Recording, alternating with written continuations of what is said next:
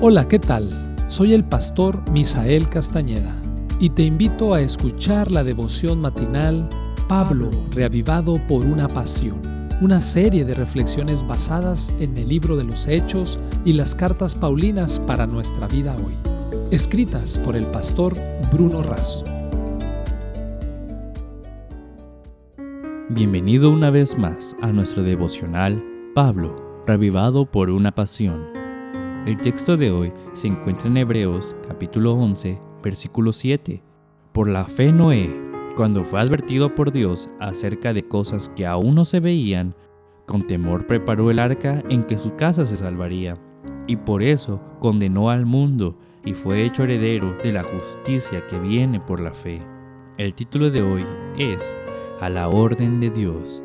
D y D son una pareja de misioneros en uno de los lugares más desafiantes del mundo, donde nadie quiere ir, a menos que te sientas llamado por Dios. En ocasión de realizar una visita ministerial de apoyo, los visitantes sobrevolaron el monte Arad de 5.137 metros de altura y recordaron la historia de Noé. Él y su familia, ocho personas en total, estuvieron en ese mismo lugar como los únicos en toda la faz de la tierra. La emoción embargó a D y a recibir a los pastores. Ellos habían dejado todo, incluso a su familia no adventista.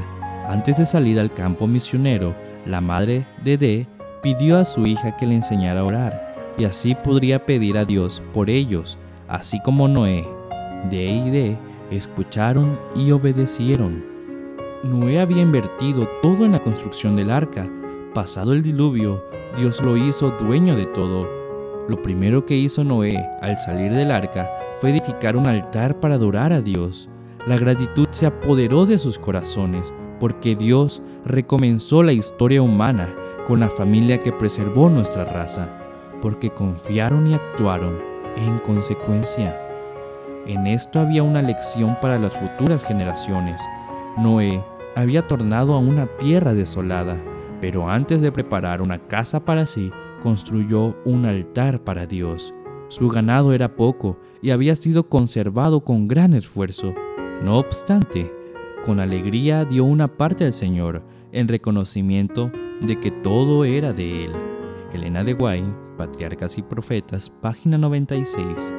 Según Dave Kraft, una investigación de la publicación USA Today descubrió que si la mayoría de las personas le pudieran hacer una pregunta a Dios, sería esta.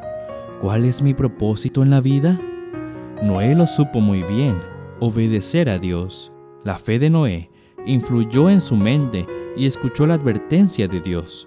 Su corazón fue movido a temer, a confiar y a hacer su voluntad, aunque parecía ridículo construir un arca sin antecedentes de lluvia.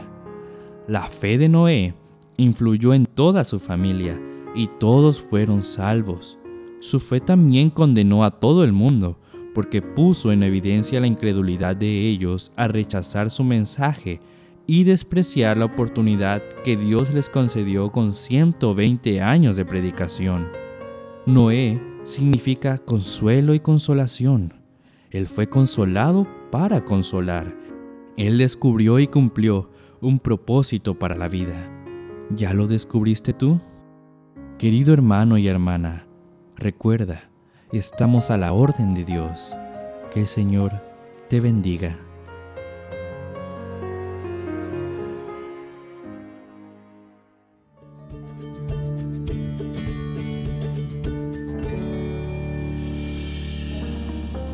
Esta fue una producción de la Iglesia Universitaria de Montemorelos en México.